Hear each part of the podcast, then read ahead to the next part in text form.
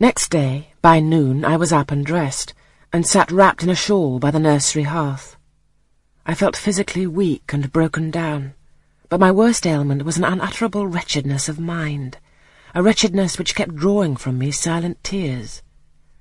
No sooner had I wiped one salt drop from my cheek than another followed. Yet I thought I ought to have been happy, for none of the Reeds were there. They were all gone out in the carriage with their mamma. Abbot, too, was sewing in another room, and Bessie, as she moved hither and thither, putting away toys and arranging drawers, addressed to me every now and then a word of unwonted kindness.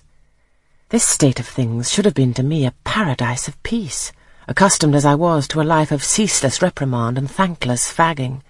But in fact, my racked nerves were now in such a state that no calm could soothe, and no pleasure excite them agreeably.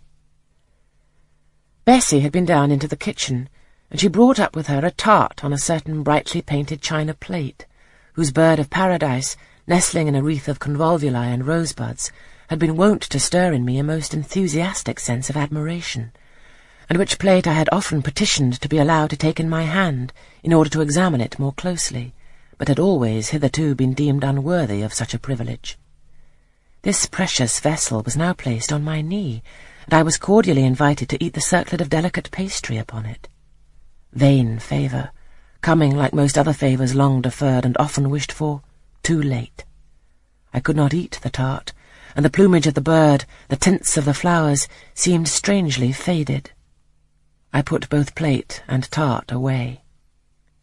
Bessie asked if I would have a book. The word book acted as a transient stimulus, and I begged her to fetch Gulliver's Travels from the library. This book I had again and again perused with delight. I considered it a narrative of facts, and discovered in it a vein of interest deeper than what I found in fairy tales.